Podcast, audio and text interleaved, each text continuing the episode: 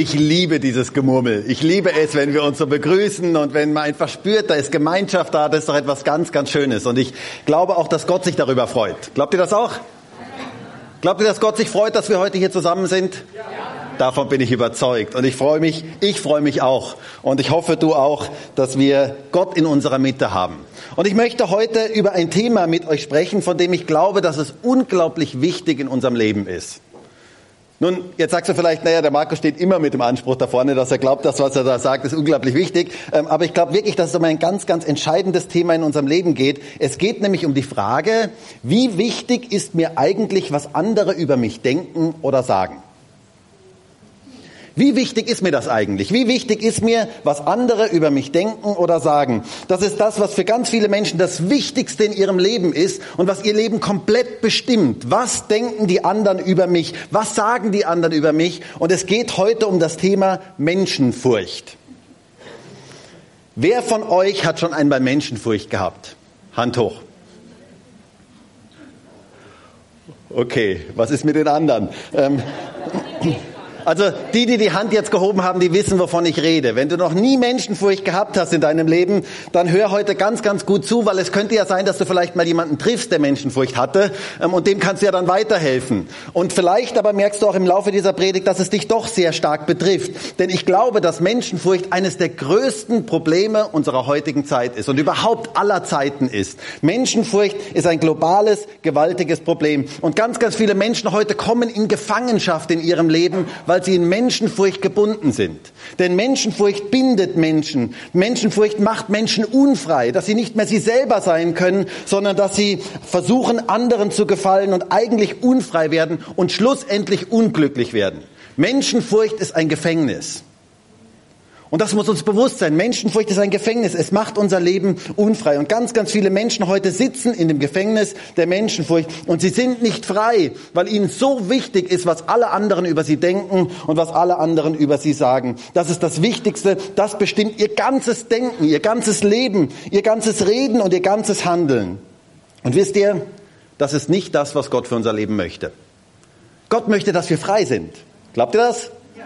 Gott möchte, dass wir frei sind. Ich muss mal da den, die Box da weg tun, dass ich nicht drüber fall. Gott möchte, dass wir frei sind in unserem Leben. Er möchte, dass unser Leben in einer großen Freiheit geführt wird. Und zwar in einer Freiheit, Freiheit von Menschenfurcht. Aus diesem Gefängnis der Menschenfurcht möchte er, dass wir ausbrechen und dass wir in eine wunderbare Freiheit hineinkommen. Denn Menschenfurcht ist ein ganz, ganz großes Hindernis für geistliches Wachstum. Wisst ihr, das muss uns bewusst sein. Wenn wir Menschenfurcht haben, wenn wir blockiert sind durch Menschenfurcht, können wir niemals in das hineinkommen, was Gott eigentlich für unser Leben bestimmt hat. Wir können nicht geistlich wachsen und deswegen möchte Gott unser Leben frei machen. Menschenfurcht ist eine Kraft, die unser Leben bestimmen kann. Aber es gibt eine zweite Kraft, die auch unser Leben bestimmen kann und die genau das Umgekehrte ist, nämlich die Gottesfurcht. Die Gottesfurcht. Und deshalb heißt auch heute mein Predigtitel Vorsicht falle, Menschenfurcht oder Gottesfurcht? Fragezeichen. Und wisst ihr, diese zwei Dinge, Menschenfurcht und Gottesfurcht, die schließen sich aus. Die schließen sich aus. Die können nicht miteinander. Wessen Leben von Gottesfurcht bestimmt ist, der ist nicht mehr gefangen in Menschenfurcht. Und wer Menschen von Menschenfurcht gefangen ist, der hat zu wenig Gottesfurcht. So einfach ist das. Diese zwei Dinge, die schließen sich komplett aus. Wisst ihr, es gibt manche Dinge im Leben, die schließen sich aus. Zum Beispiel Grillen und Tauchen. Stimmt das? Also stell dir mal vor, du kommst zu irgendeinem Badesee ähm, und dann siehst du da jemanden, der dir, ein Taucher, der dir entgegenkommt im Taucheranzug ähm, und der kommt dir entgegen und der hat einen Grill in der Hand und geht dort ins Wasser rein und du siehst ihn dort ins Wasser reingehen und du denkst dir, was macht der da? Und dann gehst du hin und dann sagst du, Sie, ähm, entschuldigen Sie, was haben Sie vor? Was, was, was möchten Sie tun? Und dann sagt er, naja, ganz klar, ich möchte tauchen gehen und wenn ich dann im Wasser bin, möchte ich gleichzeitig grillen. Hoffentlich wirst du ihm erklären, dass das nicht funktioniert. Dass es nicht funktioniert, dass diese zwei Dinge sich ausschließen, dass man nicht im Wasser grillen kann, dass man nicht unter Wasser grillen kann. Und es gibt Dinge, die schließen sich schlichtweg aus. Und genauso ist es mit Gottesfurcht und Menschenfurcht. Diese zwei Dinge, die schließen sich aus, die gehen nicht miteinander. Diese Dinge, die sind nicht vereinbar miteinander. Wer Gottesfurcht hat, der hat keine Menschenfurcht mehr. Und wer Menschenfurcht hat, der hat zu wenig Gottesfurcht. Und die große Frage heute ist, was bestimmt dein Leben? Die große Frage heute ist, wer bestimmt dein Leben? Die entscheidende Frage ist, bestimmt dein Leben das, was alle anderen über dich denken und sagen und empfinden könnten? Und dann wirst du unfrei. Denn dann wirst du versuchen, es allen Menschen recht zu tun. Und ein gutes altes Sprichwort sagt ja schon, allen Menschen recht getan?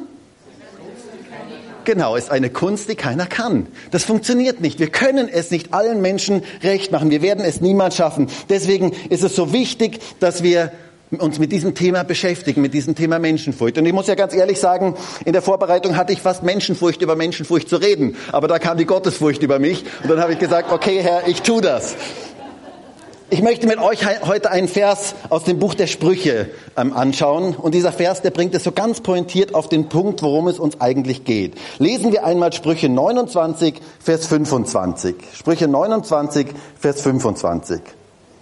Da heißt es, Menschenfurcht stellt eine Falle. Wer aber auf den Herrn vertraut, ist in Sicherheit. Menschenfurcht stellt eine Falle, wer aber auf den Herrn vertraut, ist in Sicherheit. Vorsicht, Falle.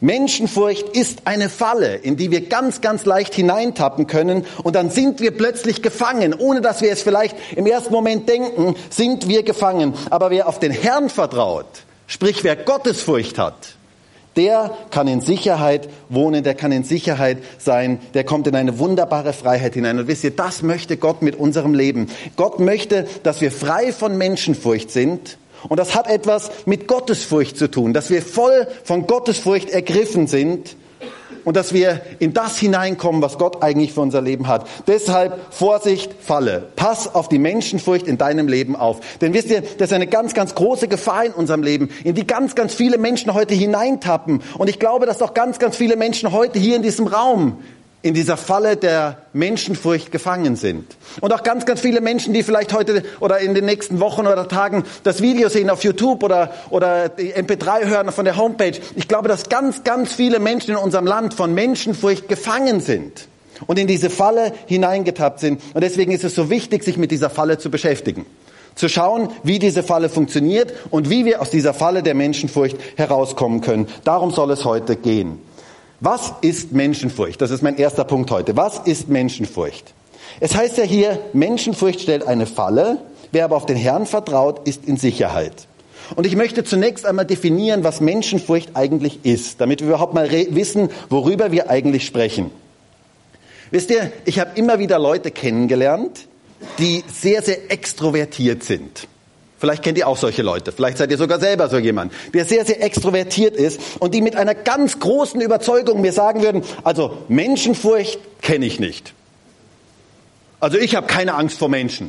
Ich kenne keine Menschenfurcht. Also ich bin einer, der selbst sicher hinsteht und der für alles einfach steht und ich habe überhaupt gar keine Menschenfurcht. Aber wisst ihr, Menschenfurcht ist etwas anderes als Angst vor Menschen zu haben. Das ist etwas ganz Wichtiges, das erstmal zu, zu erkennen. Menschenfurcht ist ähnlich wie Gottesfurcht. Und wir, vielleicht definieren wir mal kurz, was Gottesfurcht ist. Gottesfurcht bedeutet ja von der Bibel her nicht, dass wir Angst vor Gott haben. Stimmt das? Gott möchte nicht, dass wir Angst vor ihm haben, denn, denn Gott möchte, dass wir eine Liebesbeziehung zu ihm haben. Und Liebe und Angst schließt sich aus. Das heißt, Gott möchte nicht, dass wir Angst vor ihm haben, sondern er möchte, dass wir ihn lieben und dass er uns lieben kann. Und das ist eigentlich etwas ganz, ganz Wichtiges. Das heißt, wahre Gottesfurcht oder Furcht des Herrn hat nichts mit Angst zu tun, sondern bedeutet, beeindruckt zu sein von Gott. Beeindruckt zu sein von seinen Möglichkeiten und von seiner Größe. Das ist echte Gottesfurcht von ihm beeindruckt zu sein, von ihm erfüllt zu sein, zu sehen, wie groß er eigentlich ist, wie mächtig er eigentlich ist, von Gott beeindruckt und ergriffen zu sein, um seine Größe zu wissen und abhängig zu sein von ihm. Das ist echte Gottesfurcht. Das ist das, was wirkliche Gottesfurcht eigentlich ausmacht. Und wisst ihr, wenn wir in der Furcht des Herrn, so wie die Bibel das auch nennt, Gottesfurcht wird ganz häufig in der Bibel auch als Furcht des Herrn bezeichnet. Wenn wir der Furcht des Herrn wachsen, dann wachsen wir in der Erkenntnis Gottes. Und dann wachsen wir in dem, dass wir die Größe Gottes erkennen, dass wir erkennen, wie groß und wie mächtig er ist, dass wir beeindruckt sind von ihm, dass wir einen großen Gott vor uns haben. Das ist Gottesfurcht. Dass wir seine Größe sehen, dass wir, dass diese Größe unser Leben bestimmt. Dass wir mit seinen Möglichkeiten und seiner Kraft rechnen. Und zwar ganz praktisch in unserem Alltag. Gottesfurcht ist was ganz Praktisches im Alltag. Dass wir mit seiner Größe und seiner Macht rechnen. Wir sind beeindruckt von ihm und wir nehmen ihn ernst. Und wisst ihr, genau dasselbe ist mit Menschenfurcht. Menschenfurcht heißt also nicht unbedingt, dass wir Angst vor Menschen haben, sondern dass wir extrem beeindruckt sind von Menschen und bestimmt werden von Menschen. Das ist das, was Menschenfurcht ist. Menschenfurcht bedeutet nicht unbedingt, dass ich nachts im Bett liege und sage, Mai, was könnten die mir vielleicht alles antun? Und ich habe ja solche Angst vor den Menschen, ich habe ja Angst vor allen Menschen. Das ist nicht unbedingt das, was Menschenfurcht ist, sondern Menschenfurcht bedeutet, ich bin unglaublich beeindruckt von den Menschen. Und ich bin abhängig von dem, was andere über mich denken und was andere über mich meinen. Und ich bin abhängig vom Lob der anderen. Ich bin abhängig von dem, was, dass sie alle das Richtige über mich denken. Das ist mir so unglaublich wichtig. Ich möchte, dass alle das Richtige über mich denken. Die Frage ist, die Frage, die uns dann bestimmt, ist, was denken die anderen eigentlich die ganze Zeit über mich? Das ist die Frage, die unser ganzes Leben dann bestimmt. Das ist eigentlich das, was Menschenfurcht ist. Was denken die anderen eigentlich die ganze Zeit über mich? Und ich will, dass sie das Richtige über mich denken. Wenn wir, wir, wir sind abhängig von den Meinungen der anderen, von dem, was andere über uns denken. Und das bestimmt unser Leben. Und wisst ihr, das ist ein Gefängnis. Das ist ein richtiges Gefängnis, in dem wir da sitzen. Wenn wir uns abhängig machen von der Meinung der anderen. Vielleicht kennt ihr das. Ihr seid mit dem Auto unterwegs und ihr wisst nicht mehr, wie der Weg weitergeht. Ich meine, heute gibt's ja Navis, Gott sei Dank, aber ich kenne das noch von früheren Zeiten vor allen Dingen. Ähm, ihr wisst nicht mehr, wie der Weg weitergeht und dann fragt ihr jemanden. Bei Männern dauert das meistens etwas länger, ähm, bis sie dann mal fragen, aber irgendwann kommt man zu dem Punkt, wo man dann fragt. Und dann dreht man die Scheibe runter oder lässt die Scheibe runter und dann fragt man nach dem Weg und derjenige erklärt dir den Weg und du verstehst es nicht. Kennt ihr das?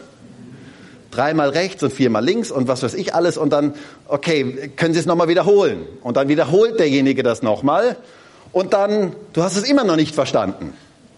Und was passiert dann in dem Moment?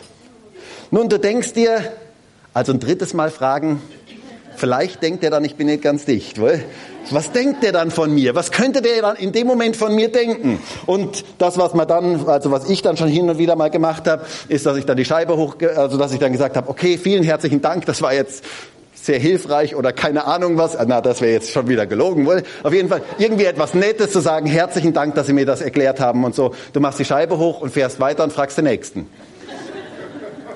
Weshalb? Weil Menschenfurcht da ist. Weil mir so wichtig ist, was der jetzt über mich denkt. Dass der jetzt ja nicht denkt, dass ich irgendwie nicht ganz dicht bin. Das ist das, was Menschenfurcht eigentlich ist. Und viele Menschen heute, vielen Menschen heute ist es so wichtig, was andere über sie denken und dass die richtig über sie denken. Und das bestimmt ihr komplettes, ganzes Leben. Wie wichtig ist es auch für manche erwachsenen Leute, was ihre Eltern über sie denken. Dass sie ihre Eltern irgendwie beeindrucken. Da lernt man Leute kennen, die sind schon über 50 und die rennen noch ihr ganzes Leben, um irgendwie ihre Eltern zu beeindrucken. Irgendwie mal das zu bekommen, was sie in ihrer Kindheit nie bekommen haben, nämlich ein Lob.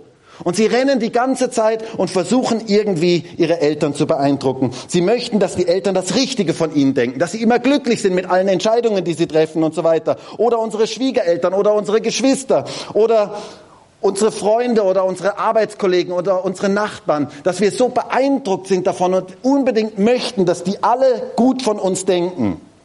Und wie viele Menschen heute müssen Unglaubliches beweisen, nur damit sie zeigen können, dass andere das Richtige von ihnen denken und das Richtige über sie reden. Und wisst ihr, das ist ein gewaltiger Druck in unserem Leben.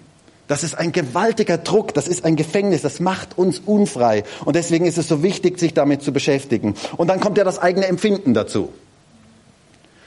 Schau mal, der hat mich so komisch angeschaut. Also ich glaube, da stimmt irgendwas nicht. Ich glaube, der hat ein Problem mit mir. Ich glaube, da ist irgendwas nicht in Ordnung. Irgendwie hat er mich so ganz komisch angeschaut. Sicher hat er etwas gegen mich. Kennt ihr das? Dabei hat er einfach nur schlecht geschlafen. Oder hat er vielleicht einfach nur Kopfschmerzen? Der hat vielleicht gar kein Problem mit dir. Der hat einfach nur Kopfschmerzen. Aber das ist so dieses eigene Empfinden. Und wir fangen an, Dinge zu interpretieren. Und eigentlich steht dahinter die Menschenfurcht. Und es ist so wichtig für uns, was andere über uns denken, reden und glauben. Wisst ihr, ich kann mich noch erinnern, in den ersten Jahren äh, meines Dienstes, da hatte ich häufiger ein schlechtes Gewissen. Es war nämlich so, es ist immer Montag mein freier Tag. Das ist der, der Pastorensonntag.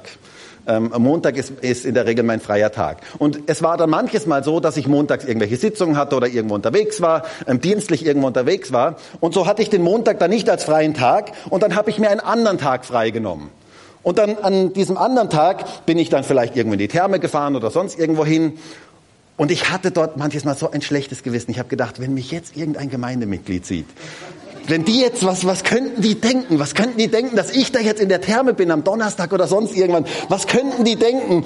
Und ich lief die ganze Zeit nur herum und schaute, ob irgendwo ein Gemeindemitglied ist und ich hätte, und ich hätte am liebsten jedem erklärt, ich habe am Montag frei gehabt, aber da hatte ich eigentlich nicht frei. Und deswegen habe ich jetzt diesen Tag frei und so weiter. Ich hätte das am liebsten eigentlich jedem erklärt. Und ich glaube, es ist so eine wichtige Sache, sich zu fragen, wie wichtig ist mir eigentlich, was alle anderen über mich denken?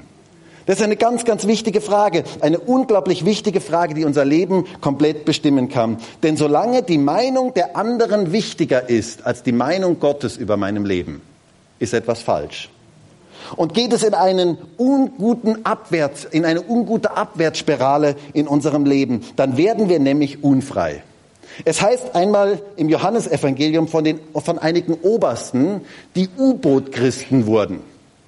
Wisst ihr, was U-Boot-Christen sind?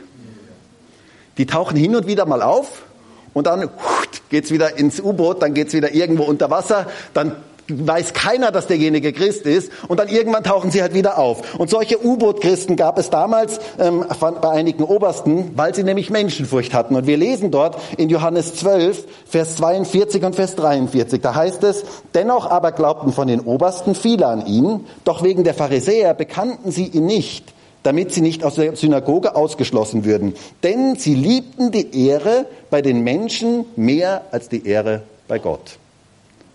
Das ist das Problem. Das ist das große Problem. Sie liebten die Ehre bei den Menschen mehr als die Ehre bei Gott. Menschenfurcht oder Gottesfurcht? Das ist die große Frage. Menschenfurcht ist diese gefühlte Abhängigkeit von der Gunst und den Ressourcen der Menschen. Und die Frage ist, wer oder was beeindruckt mich? Ist es der Chef oder Gott? Das ist eine wichtige Frage. Das ist eine wirklich wichtige Frage. Wer ist eigentlich mein Versorger? Von wem kommt eigentlich alles? Von wem bin ich eigentlich abhängig? Das ist eine unglaublich wichtige Frage. Und bitte versteht mich heute nicht falsch. Ich rede nicht über Respektlosigkeit oder Menschenverachtung, dass wir Menschen nicht mehr als wertvoll sehen oder sowas. Überhaupt nicht. Aber die Frage ist, von wem machen wir uns abhängig? Das ist die große Frage. Von wem sind wir eigentlich abhängig? Wer beeindruckt uns wirklich? Für wen tun wir, was wir tun? Das ist eine ganz unglaublich wichtige Frage. Bin ich von der Gunst meines Chefs abhängig oder von der Gunst meiner Firma abhängig oder von der Gunst meiner Nachbarn abhängig oder von der Gunst meiner Lehrer abhängig oder bin ich von Gott abhängig? Das ist eine ganz wichtige Frage in unserem Leben, die wir uns stellen müssen. Eine tiefgreifende Frage. Wer versorgt mich? Wer bestimmt mein Leben? Und lass mich dir sagen, wenn Menschen dein Leben bestimmen und wenn die Meinung der Menschen dein Leben bestimmt, dann kommst du automatisch unter Druck. Und dann kommst du in ein Gefängnis hinein. Und dann wirst du unfrei, dann wirst du gebunden. Und das ist das, was Menschenfurcht eigentlich tut. Pass darauf auf, dass du in diese Falle der Menschenfurcht nicht hineintippst. Was passiert zweitens, wenn die Falle zuschnappt? Eine ganz wichtige Frage. Was passiert, wenn die äh, Falle zuschnappt. Und der Text spricht ja davon, dass Menschenfurcht eine Falle ist. Und eine Falle hat ja immer einen Köder, der sehr, sehr verlockend ausschaut. Und in dem Moment, wo man in diese Falle hineintappt, hat man ganz großen Schaden davon. Und ich habe euch heute mal ein Bild mitgebracht. Und vielleicht können wir das mal kurz äh, projizieren. Seht ihr das? Kennt ihr das? Das ist eine Mausefalle ähm, eine Mausefalle. So eine Mausefalle hat definitiv negative Auswirkungen auf eine Maus, wenn sie hineintappt. Stimmt das? Also, ich sage mal so ein paar Auswirkungen. Sie wird sehr, sehr unfrei, diese Maus, wenn sie dort hineintappt. Sie wird ziemlich bewegungslos und in der Regel führt es zum Tod. Und wisst ihr, genauso ist Menschenfurcht. Es ist eine Falle, wenn wir hineintappen, werden wir unfrei, wir werden bewegungslos und schlussendlich sterben wir innerlich irgendwie. Wir können nicht wirklich damit umgehen und nicht wirklich da gut vorwärts gehen. Deswegen ist es so wichtig, auf die Falle aufzupassen. Und deswegen ist es so wichtig, in diese Falle nicht hineinzutappen. Und ich habe mich mal gefragt, was passiert eigentlich, wenn wir in die Falle der Menschenfurcht hineintappen? Was passiert dann eigentlich? Was passiert, wenn diese Falle zuschnappt? Was ist die Konsequenz? Und ich möchte mit euch mal kurz vier Konsequenzen ansprechen, die ich, die mir aufgefallen sind, die passieren, wenn wir in die Falle der Menschenfurcht hineinkommen. Und zwar erstens, wir verlieren den Glauben. Das ist mal das Erste. Menschenfurcht blockiert lebendigen Glauben in unserem Leben. Weil wir von Menschen und nicht von Gott abhängig mehr sind. Das ist das, was Menschenfurcht tut. Je mehr Menschenfurcht in unserem Leben ist, desto weniger Glaube ist in unserem Leben. Das ist wie Licht und Finsternis. Das geht nicht zusammen. Das heißt, es gibt, je, je mehr äh, Menschenfurcht in unserem Leben ist, desto weniger Glaube ist in unserem Leben. Beides gleichzeitig geht nicht. Wer abhängig und beeindruckt ist von Menschen und ihren Möglichkeiten und ihren Meinungen, wird nicht sein ganzes Vertrauen auf Gott setzen können. Das ist ganz, ganz klar. Er wird immer wieder schauen, dass er es allen Menschen recht macht. Und er wird sich von den Meinungen der Menschen abhängig machen und je nachdem auch seinen Weg gehen von den Meinungen der Menschen. Da gibt es eine ganz interessante Geschichte im Alten Testament, und zwar von dem König Asa. Vielleicht habt ihr ähm, das schon mal gelesen, dem Urenkel von Salomo. Dieser Asa, der war ein, als er junger Mann war, war ein Gott hingegebener Mann. Ihr müsst mal die Geschichte lesen, ist eine ganz, ganz tolle Geschichte. Ähm, er hat gewaltige Dinge mit Gott erlebt, er vertraute Gott von ganzem Herzen. Er war ein Mann, der wirklich ganze Sache mit Gott machte und durch seinen großen Glauben immer wieder Siege davontrug. Und zwar Siege davontrug in kriegerischen Auseinandersetzungen, wo er komplett unterlegen war. Aber Gott wirkte und er hat Gottes Wunder gesehen. Dieser Asa hat wirklich Gottes Wunder gesehen. Ein gewaltiger Mann. Ihr müsst die Geschichte mal lesen. Aber dann, als er älter wurde, veränderte sich das. Und wisst ihr, das ist eine Tragik. Manches Mal gibt's ja, wenn man älter wird, sollte man ja eigentlich reifer werden. Und das ist ja etwas Wunderschönes, wenn Menschen dann reifer werden im Glauben. Aber manches Mal ich möchte es mal so ausdrücken, werden Menschen auch nur matschig, so wie bei, einem, ähm, bei einer Frucht. Ähm, manche Frucht wird süß und reif und manche wird matschig. Und genauso war es hier bei dem Asa. Er wurde älter und er ging in eine ganz, ganz andere Richtung, leider in eine ganz andere Richtung. Er machte einen gewaltigen Fehler, nämlich in seinem Sicherheitsdenken, in seinem Bewusstsein ähm, von den Feinden und in diesem Beeindrucktsein von den Feinden und den ganzen ähm, feindlichen Mächten, die sich da ähm, zusammenschlossen, schloss er einen Pakt mit Ben-Hadad, dem König von Aram. Und dieser Pakt war sein Verderben. Er verließ sich nicht mehr auf Gott, sondern auf Bündnisse und schloss einen Pakt mit einem anderen König, eben mit diesem ähm, König von Aram. Und das missfiel Gott. Asa machte sich abhängig von Menschen und setzte auf Menschen, auf das Machbare und nicht auf Gott. Und wisst ihr, damit kam er in diese Falle hinein, in diese Falle der Menschenfurcht und er, verlieh, er verlor seinen Glauben an die Größe Gottes. Und deswegen konnte Gott diesen Asa nicht mehr gebrauchen. Und leider kam der Asa auch am Ende seines Lebens nicht mehr in die richtige Richtung. Er kam leider ähm, nicht mehr in den Weg hinein, den Gott für ihn hatte. Wir lesen von ihm in 2. Chronik 16, Vers 12, das letzte, was, wir, was von ihm berichtet wird. Lesen wir mal 2. Chroniker 16, Vers 12. Da heißt es, und im 39. Jahr seiner Regierung erkrankte Asa an seinen Füßen. Seine Krankheit war überaus schwer, aber auch in seiner Krankheit suchte er nicht den Herrn, sondern die Ärzte. Ich möchte sehr deutlich sagen, die Bibel ist an keiner Stelle ärztefeindlich. Ganz im Gegenteil. Die Bibel schätzt es sehr, dass es Ärzte gibt und wir dürfen so dankbar sein, dass wir in einem Land leben dürfen, wo es hervorragende ärztliche Versorgung gibt. Ist das nicht ein Geschenk? Also ich glaube, das ist ein ganz, ganz großes Geschenk und das möchte ich direkt mal ganz deutlich sagen. Aber Asas Problem war auch nicht, dass er zu den Ärzten ging, sondern dass er den Herrn nicht suchte. Das war sein Problem. Sein Problem war, dass er den Herrn nicht suchte, dass er nicht auf seine Größe vertraute. Ich muss ja sagen, wenn ich zu Ärzten gehe, bete ich immer dafür, dass Gott die Ärzte leitet. Weil ich weiß, dass es einen größeren Arzt gibt. Und dass der die Ärzte leiten muss entsprechend. Und das tat Asa nicht. Er suchte seine ganze Hilfe bei den Ärzten und nicht bei dem Herrn. Und das war sein Problem. In jungen Jahren hatte er so viel an Gottes Größe und Kraft erlebt. Und als er älter wurde, machte er sich immer mehr abhängig von der Meinung und den Dingen der Menschen, von, von dem, was Menschen eigentlich ihm geben konnten. Und er tappte in diese Falle der Menschenfurcht hinein. Und das kostete ihn seinen Glauben an die Größe Gottes. Deswegen pass auf die Falle auf. Erstens, wir verlieren den Glauben. Zweitens, Gott kann uns nicht gebrauchen. Das ist etwas ganz Wichtiges. Etwas Zweites, was mir aufgefallen ist, wenn die Falle der Menschenfurcht zuschnappt, Gott kann uns nicht mehr gebrauchen. König Saul ist da ein gutes Beispiel für mich. König Saul wurde von Gott berufen und dann wurde er von Gott verworfen. Und zwar deswegen, weil er nicht das tat, was Gott eigentlich von ihm wollte. Und eines der Gründe war, dass er Menschenfurcht hatte. Das war eines der Gründe, ähm, weshalb er verworfen wurde. Ich muss ja sagen, wenn ihr mal die Geschichte von Saul und David lest, lest mal diese Geschichte ähm, so gegenüber. Ähm, wenn ihr mal diese Geschichte lest, eigentlich König Saul war von den menschlichen Eigenschaften her der bessere König. Der hatte unglaubliche Voraussetzungen. Der hatte gewaltige Voraussetzungen. Aber er Gott konnte sich nicht auf ihn verlassen und deswegen konnte Gott ihn auch nicht so gebrauchen, wie er ihn gerne gebraucht hätte. Denn Saul war beeindruckt von dem, was andere Menschen von ihm wollten und über ihm sagten. Und das bestimmte eigentlich sein Leben. David dagegen war, wie die Bibel uns sagt, ein Mann nach dem Herzen Gottes. Das heißt, ihm war wichtig, was Gott denkt. Das war ihm viel wichtiger, wie das, was die Menschen denken.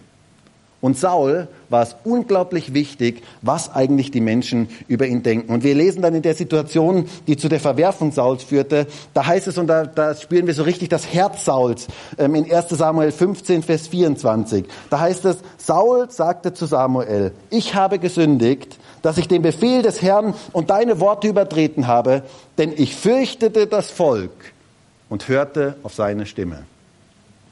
Das war das Problem. Er fürchtete das Volk. Das war genau sein Problem. Menschenfurcht. Er fürchtete das Volk. Er fürchtete das Volk mehr, als er Gott fürchtete. Und das brachte ihn in Gefangenschaft hinein. Er fürchtete, was könnten andere über mich denken. Das war ihm unglaublich wichtig. Und das brachte ihn schlussendlich zu Fall. Er war nicht zutiefst ergriffen und beeindruckt von Gott, sondern er fürchtete das Volk und nicht das, was Gott, und tat nicht das, was Gott wollte. Und deswegen konnte Gott ihn nicht gebrauchen.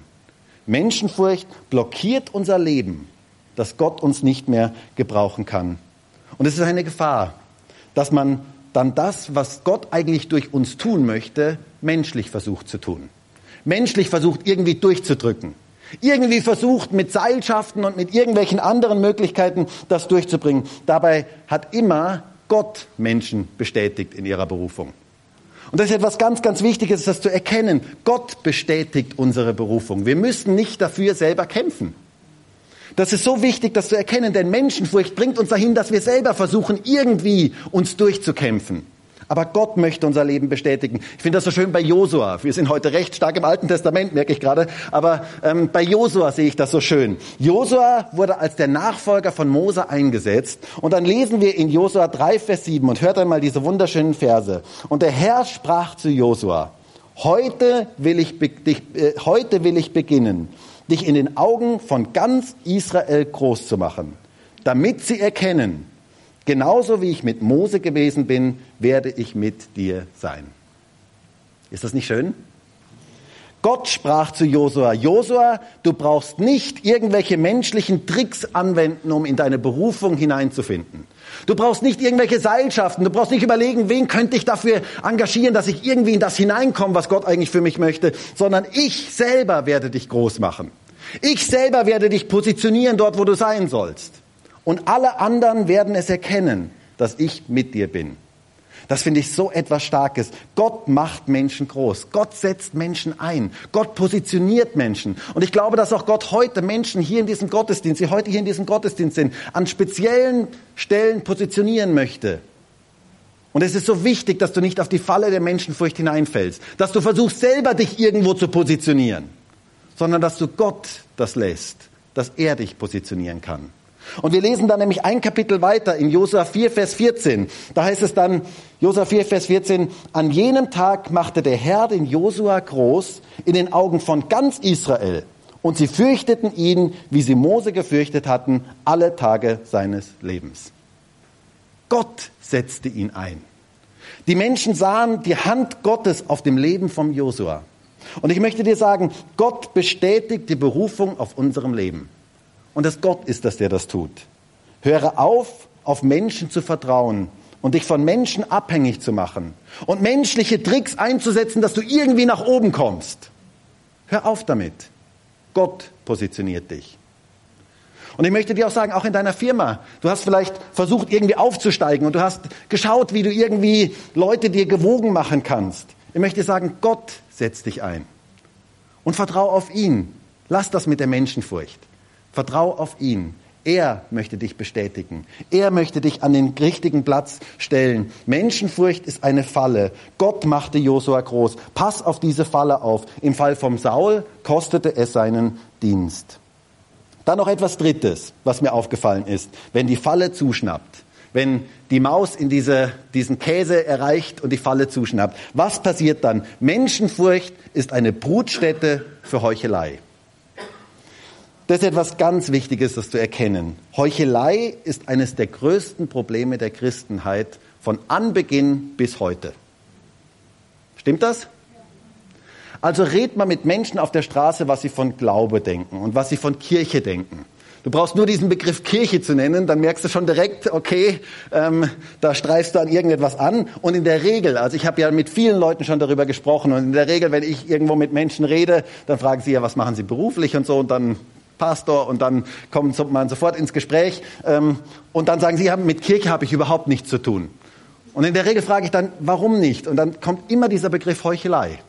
Ähm, das ist doch alles nur Heuchelei. Das ist doch alles nur nach außen gespielt. Das ist doch alles nicht wirklich echt. Und wisst ihr, das ist ein ganz, ganz großes Problem der Christenheit. Dass etwas gespielt wird, was nicht wirklich ist. Und die Grundlage davon ist meistens Menschenfurcht. Und wisst ihr, das war schon ganz am Anfang in der ersten Gemeinde in der Apostelgeschichte so. Es heißt von der ersten Gemeinde, dass die Leute nicht habsüchtig waren, sondern dass sie alles miteinander teilten. Das war so das, was die erste Gemeinde hatte. Und wisst ihr, es gibt immer wieder mal Christen, die, die ich schon kennengelernt habe, die dann kommen und das so als Ideal sehen und sagen, ähm, also das wäre doch ideal, wir würden alles miteinander teilen. Meistens, wenn ich dann mit den Leuten ein bisschen mehr rede, merke ich dann, dass die relativ pleite sind ähm, und dass sie das natürlich als tolles Ideal fänden, ähm, dass man so alles miteinander teilt. Und ich möchte sagen, dass das in der Urgemeinde diesbezüglich eine große Freiwilligkeit gab. Das war kein Zwang. Das war nicht so ein Kommunismus im Sinne von jeder muss, sondern das war ganz, ganz freiwillig. Das war, da hat Gott etwas gewirkt in den Herzen. Das war eine Bewegung des Heiligen Geistes, die so einfach auch nicht nachvollziehbar ist oder nicht einfach umsetzbar ist in unserer heutigen Zeit, sondern das ist etwas, was Gott gewirkt hat, was einfach Gott in dieser Zeit gewirkt hat, dass die Leute eine ganz, ganz große Freigebigkeit hatten und dass eine Bewegung Gottes, eine Bewegung des Heiligen Geistes da war und die Menschen einfach fröhliche Geber waren und einfach gerne von dem gegeben haben und gerne geteilt haben. Und keiner sagte, dass es sein eigenes wäre, sondern mein Auto ist dein Auto und mein Haus dein Haus und mein Geld dein Geld und so weiter. Und das hat super funktioniert, zumindest in der Anfangszeit. Und jeder teilte mit dem anderen und keiner hatte Not. Aber dann lesen wir in der Apostelgeschichte, dass es einen Mann gab, und zwar diesen Barnabas. Und dieser Barnabas, der verkaufte sein Feld und er brachte den Erlös und legte ihn zu den Füßen der Apostel. Und das war relativ viel Geld was er dort zu den Füßen der Apostel legte. Und alle sagten, wow, das ist ja gewaltig. Das ist ja unglaublich. Also da können wir ja bald ein neues Gemeindehaus bauen. Ähm, das ist ja gewaltig, was der da zu den Füßen der Apostel gelegt hat. Ähm, das ist ja unglaublich. Ähm, das war so die Bewegung des Heiligen Geistes. Da war ein Mensch von Gott berührt worden, dass er dieses Feld verkaufte, diesen Acker verkaufte und das Geld gab. Freiwillig gab, gerne gab, von Herzen gab. Und alle waren total beeindruckt davon und begeistert darüber, was Gott da getan hatte. Er hatte Gottesfurcht, dieser Barnabas. Und deswegen tat er das. Nicht um von den Menschen toll dazustehen, sondern weil er Gottesfurcht hat und weil Gott zu ihm geredet hatte. Und dann gab es ein Ehepaar in dieser Gemeinde. Und zwar Hananias und Sapphira. Und die sahen das und die dachten sich, wow, das können wir auch. Schau mal, wie der jetzt super dasteht. Also das, was der gemacht hat, das können wir doch auch. Und sie hatten überhaupt nicht Gottes Stimme diesbezüglich gehört, aber sie meinten, sie würden, könnten das jetzt auch mitmachen und sie könnten da mithalten und wollten, dass sie genauso, dass die Menschen genauso groß von ihnen dachten, wie sie von Barnabas gedacht hatten. Und so verkauften sie auch ihren Acker und sie wollten dieses Geld dann ähm, dort zu den Füßen der Apostel bringen und sie verkauften dieses Grundstück und auf dem Weg dorthin überlegten sie und ich kann mir so vorstellen, wie der Hananias zu Sapphira sagte, du Schatz, das ist ja schon ziemlich viel Geld, oder? Also eigentlich ist es schon ziemlich viel Geld. Und eigentlich weiß ja auch keiner so ganz genau, wie viel wir dafür gekriegt haben. Also so ganz genau ähm, weiß es ja eh keiner. Ähm, also und überhaupt, die Renten sind ja auch nicht mehr so ganz sicher. Wohl? Gut, Renten gab es damals noch nicht, aber ihr versteht, was ich meine. Wohl? Ähm, und wer weiß, vielleicht gibt es irgendwann keine Zusatzleistung mehr von, mehr von der Versicherung und so weiter. Ähm, also was wäre eigentlich, wenn wir einen Teil des Geldes beiseite schaffen würden und wenn wir den Rest einfach zu den Füßen der Apostel bringen? Und ich möchte euch eine Frage stellen. Wäre das für Gott ein Problem gewesen, wenn sie das getan hätten? Nein, überhaupt nicht. Das war für Gott überhaupt nicht das Problem. Es war ganz, ganz freiwillig. Sie hätten den Zehnten geben können, sie hätten irgendwas anderes geben können. Ähm, das war für Gott überhaupt nicht das Problem. Aber es gab ein Problem, und zwar ein ganz großes Problem, das Gott sehr, sehr hart bestrafte. Nämlich, dass sie an Ort und Stelle verschieden, heißt es dort. Ist eine ziemlich krasse Geschichte, wenn man sie liest. Ähm, ist auch nur einmalig in der Kirchengeschichte. Weil, ähm, ich habe mir manchmal gedacht, sonst wären die Gemeinden vielleicht heute leer, relativ leer. Also ist eine einmalige Sache. Aber ihr Problem war, dass sie heuchelten.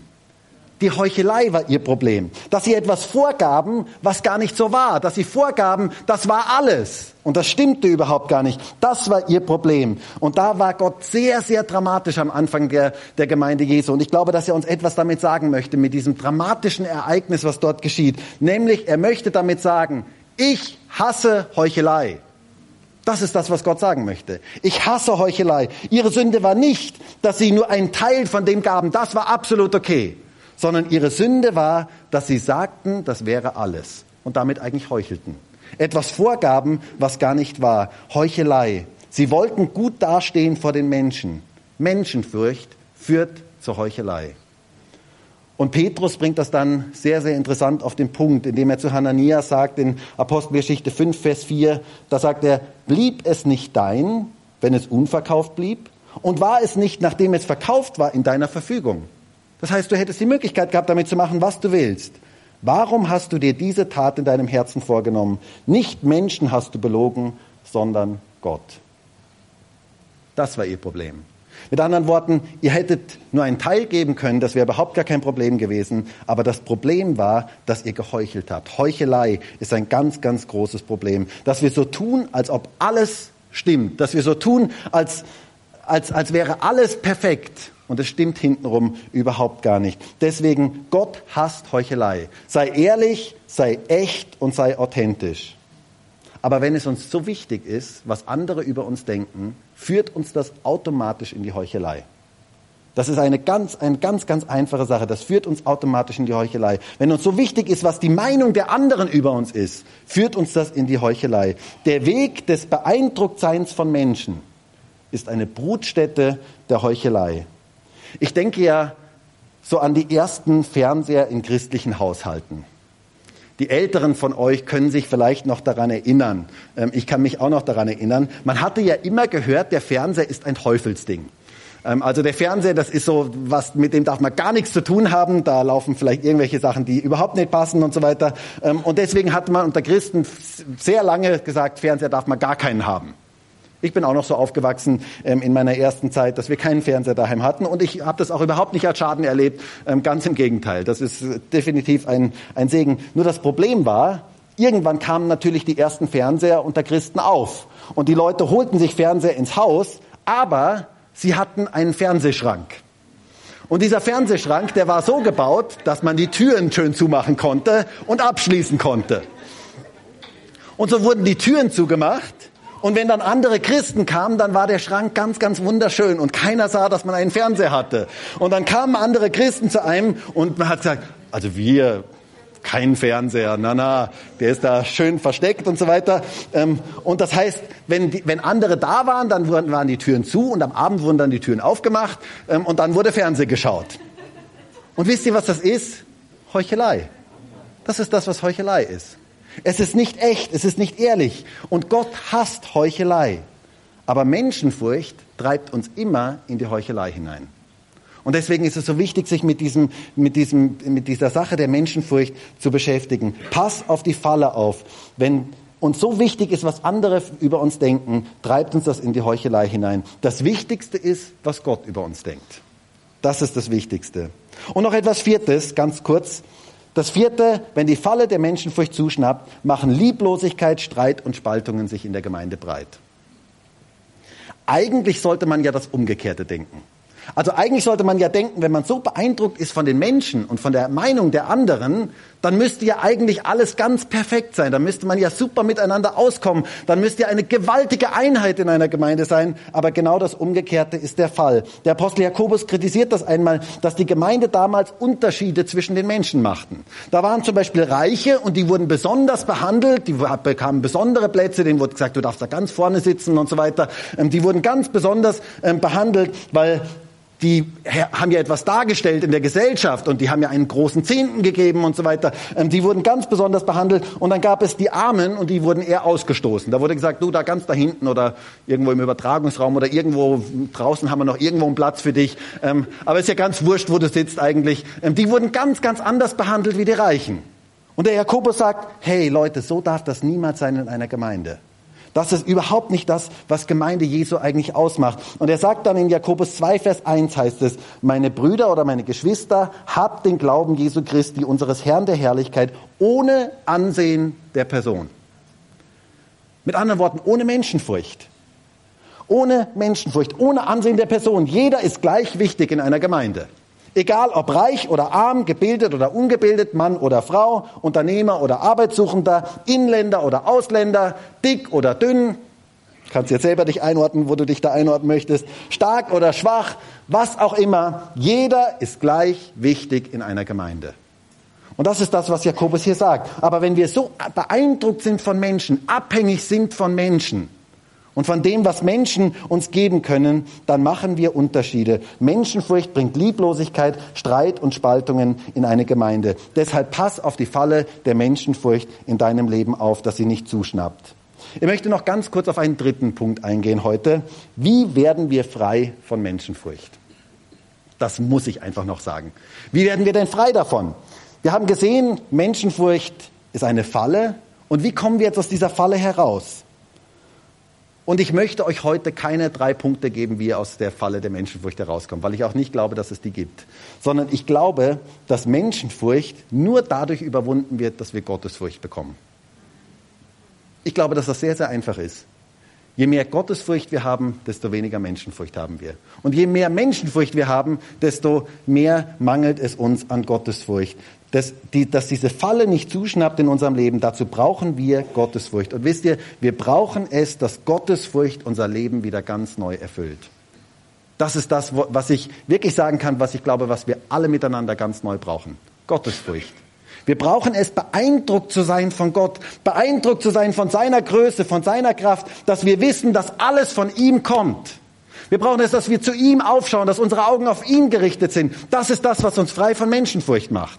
Je mehr wir von Gott beeindruckt sind, desto weniger sind wir beeindruckt von Menschen.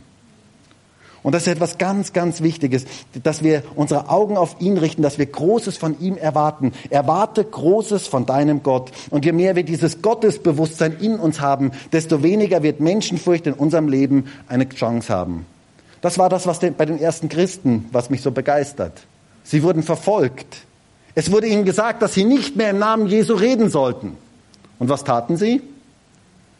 Okay, dann sind wir halt still. Wir wollen ja den Menschen gefallen. Wir wollen ja, dass, dass alle mit uns gut auskommen. Nein, ganz im Gegenteil. Sie beteten gemeinsam. Und was beteten sie? Herr, nimm die Verfolgung weg. Nein, hört einmal, was sie beteten in Apostelgeschichte 4, Vers 29. Da heißt es, so beteten sie. Und nun, Herr, sieh an ihre Drohungen und gib deinen Knechten dein Wort mit aller Freimütigkeit zu reden und strecke deine Hand aus zur Heilung und das Zeichen und Wunder geschehen durch den Namen deines heiligen Knechtes Jesus. Und als sie gebetet hatten, bewegte sich die Stätte, wo sie versammelt waren, und sie wurden alle mit dem Heiligen Geist erfüllt und redeten das Wort Gottes mit Freimütigkeit. Sie beteten darum, dass sie Freimütigkeit haben, dass sie keine Menschenfurcht haben, dass sie das Wort Gottes ohne Menschenfurcht weitergeben können und dass Gott seine Hand ausstreckt, dass Zeichen und Wunder geschehen und dass Heilungen geschehen. Und ich liebe diesen Vers 31, wie es hier heißt, als sie gebetet hat, bewegte sich die Städte.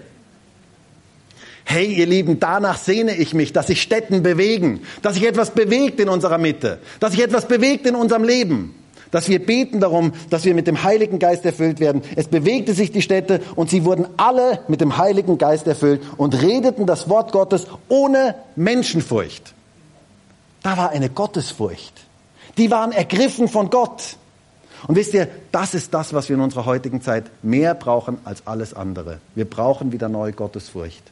Wir brauchen es wieder ganz neu, dass wir ergriffen sind von Gott, von seiner Größe ergriffen sind, dass wir erkennen, wie groß Gott eigentlich ist. Und wenn das geschieht, dann hat Menschenfurcht keine Kraft mehr in unserem Leben. Und wie geschieht das? Sie wurden alle mit dem Heiligen Geist erfüllt. Lasst uns beten darum. Lasst uns auch als Gemeinde beten darum, dass wir alle ganz neu mit dem Heiligen Geist erfüllt werden. Wäre das etwas? Ganz speziell dafür zu beten, Heiliger Geist, bitte komm du, erfüll du mein Leben, gib mir neu Gottesfurcht, dass ich erkenne, wie groß Gott eigentlich ist, dass ich seine Größe und seine Kraft ganz neu erkennen kann. Wir brauchen ein neues Pfingsten als Pfingstgemeinde. Stimmt das? Wir brauchen es, dass der Heilige Geist ganz neu kommt, dass er ganz neu wehen kann in unserer Mitte. Und ich glaube, dass wir uns danach ausstrecken sollten, frei von Menschenfurcht durch die Kraft des Heiligen Geistes. Möge wieder Gottesfurcht Möge Gott wieder Gottesfurcht unter Gottes Volk schenken, dass wir so ergriffen sind von ihm, dass Menschenfurcht keine Kraft mehr in unserem Leben hat. Paulus sagt einmal in Philippa 3 Vers, ähm, 3, Vers 12, nicht, dass ich es schon ergriffen habe oder schon vollendet sei. Ich jage ihm aber nach, ob ich es auch ergreifen möge, weil ich auch von Christus Jesus ergriffen bin. Das brauchen wir. Ergriffen zu sein von Jesus. Das ist das, was Gottesfurcht ist. Ergriffen zu sein von ihm. Die Falle der Menschenfurcht wird gelöst, wo Gottesfurcht in unser Leben hineinkommt. Wo wir ergriffen sind von Gott, von seiner Größe, von seiner Allmacht und ganz neu mit ihm rechnen. Und wisst ihr, das wünsche ich mir für uns alle. Lasst uns gemeinsam um Gottesfurcht beten. Darum beten, dass wir ganz neu mit Gottesfurcht ergriffen werden. Möchte zum Schluss kommen und noch eine ganz, ganz wunderschöne Aussage aus dem Hebräerbrief mit euch anschauen. Und zwar eine Aussage über Mose. Und ich muss sagen, diese Aussage, die ist für mich der Hammer. Wirklich. Also die Aussage, ich liebe das. Jedes Mal, wenn ich, wenn ich in meiner Bibel lese, an diese Stelle komme, da geht mein Herz auf. Da wird es mir richtig warm ums Herz, wenn ich diese Aussage ähm, so lese. Und zwar Hebräer 11, Vers 27. Da heißt es, durch Glauben verließ Mose Ägypten und fürchtete die Wut des Königs nicht, denn er hielt sich an den Unsichtbaren, als sähe er ihn. Da geht mein Herz auf, da wird es mir richtig warm ums Herz. Wie liebe ich diesen Vers. Da war der König von Ägypten. Und ihr müsst euch vorstellen, das war der mächtigste Mann der damaligen Zeit. Der hatte eine unglaubliche Macht, dieser Mann, viel mächtiger wie Donald Trump. Das war ein richtig mächtiger Mann, ein unglaublich mächtiger Mann. Was er sagte, das geschah. Was er, wenn er sagte, Kopf ab, dann geschah das. Ähm, und Mose stellte sich diesem Mann entgegen. Und zwar in einer unglaublichen Kühnheit. Und er verließ Ägypten, heißt es hier. Mose kannte den Pharao und er wusste, was, welche Macht der Pharao hatte. Er wusste um die Brutalität des Pharao. Er wusste um den Geheimdienst. Er wusste um die ganze Macht. Und zwar als Insider wusste er davon. Aber er verließ Ägypten mit einer großen Kühnheit. Was brachte ihn dazu? Er war so beeindruckt von Gottes Größe und von seiner Kraft, denn er hielt sich an den Unsichtbaren, als sähe er ihn. Das ist Gottesfurcht. Und ihr Lieben, das ist das, was wir brauchen. Dass wir so beeindruckt sind von dem Unsichtbaren, so als sehen wir ihn. Dass wir von ihm beeindruckt sind, das ist das, was wir brauchen. Dass wir mit ihm rechnen, beeindruckt sind von Gott und von seinen Möglichkeiten und seiner Größe. Genau das brauchen wir heute als Gottes Volk. Und meine Frage heute an dich ist, wie schaut es bei dir aus? Menschenfurcht oder Gottesfurcht? Bist du in diese Falle hineingetappt? In diese Falle der Menschenfurcht? Bist unfrei geworden? Dann möchte ich dir heute sagen, Gott möchte ganz neu eine Gottesfurcht über unser Leben geben. Und ich würde so gerne heute mit uns gemeinsam dafür beten, dass so eine ganz neue Gottesfurcht in unser Leben hineinkommt, dass wir ergriffen sind von ihm, dass wir sehen, wie groß und wie mächtig er ist und dass wir frei werden von dieser Falle der Menschenfurcht, die uns in Unfreiheit hineinführt. Und vielleicht können wir heute gemeinsam dafür beten. Und ich, mir wäre es so ein Anliegen, dass Gott seinen Geist ganz neu ausgießt auf jeden einzelnen von uns. Und vielleicht können wir alle gemeinsam aufstehen.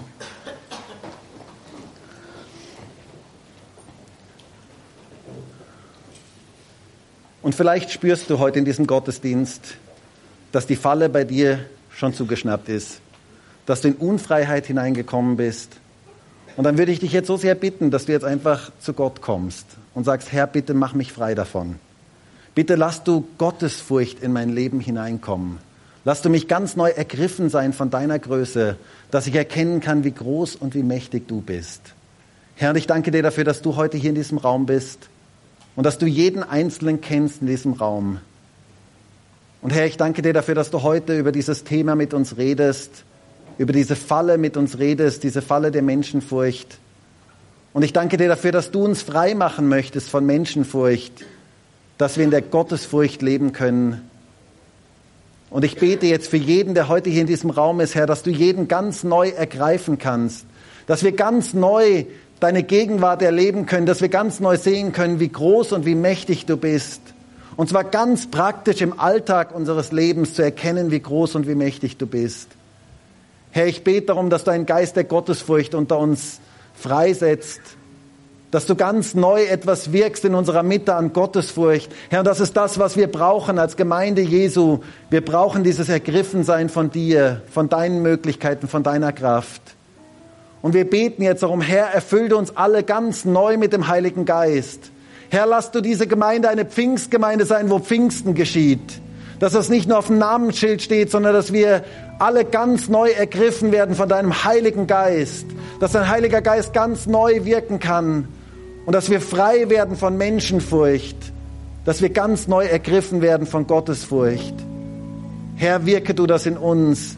Ich bete jetzt für jeden, der heute hier in diesem Raum ist, Herr, dass du jeden frei machst von dieser Falle der Menschenfurcht und dass wir in das hineinkommen können, was du für uns hast. Herr, du hast etwas vor mit jedem Einzelnen von uns. Und ich bitte dich darum, dass wir nicht so beeindruckt sind von Menschen, uns nicht abhängig machen von der Meinung der Menschen, sondern abhängig sind von dir. Halleluja. Halleluja.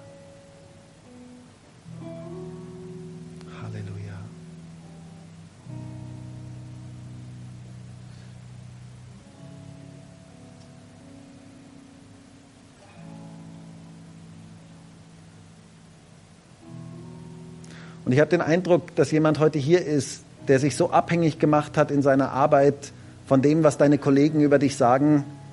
Du bist so beeindruckt davon und du bist so richtig fixiert darauf, dass deine Kollegen richtig und gut über dich reden. Und Gott sagt heute zu dir, das hat dich unfrei gemacht. Und du merkst es selber, wie du unfrei geworden bist und wie du nicht mehr du selber bist. Und Gott sagt heute zu dir, ich möchte dich frei machen davon. Ich möchte, dass Gottes Furcht in dein Leben hineinkommt, dass du ganz neu erkennen kannst, wem du eigentlich dienst. Herr, komm du jetzt mit deiner Gegenwart, berühre du jetzt Menschen und lass du sie in Gottesfurcht hineinkommen. Danke dafür, Jesus. Halleluja.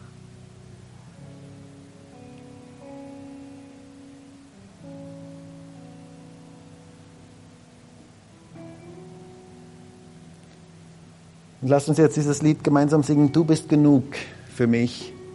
Und vielleicht kannst du das jetzt auch heute so ganz speziell als eine Antwort auf diese Predigt singen, zu sagen, Herr, ich möchte von dir abhängig sein. Du bist genug.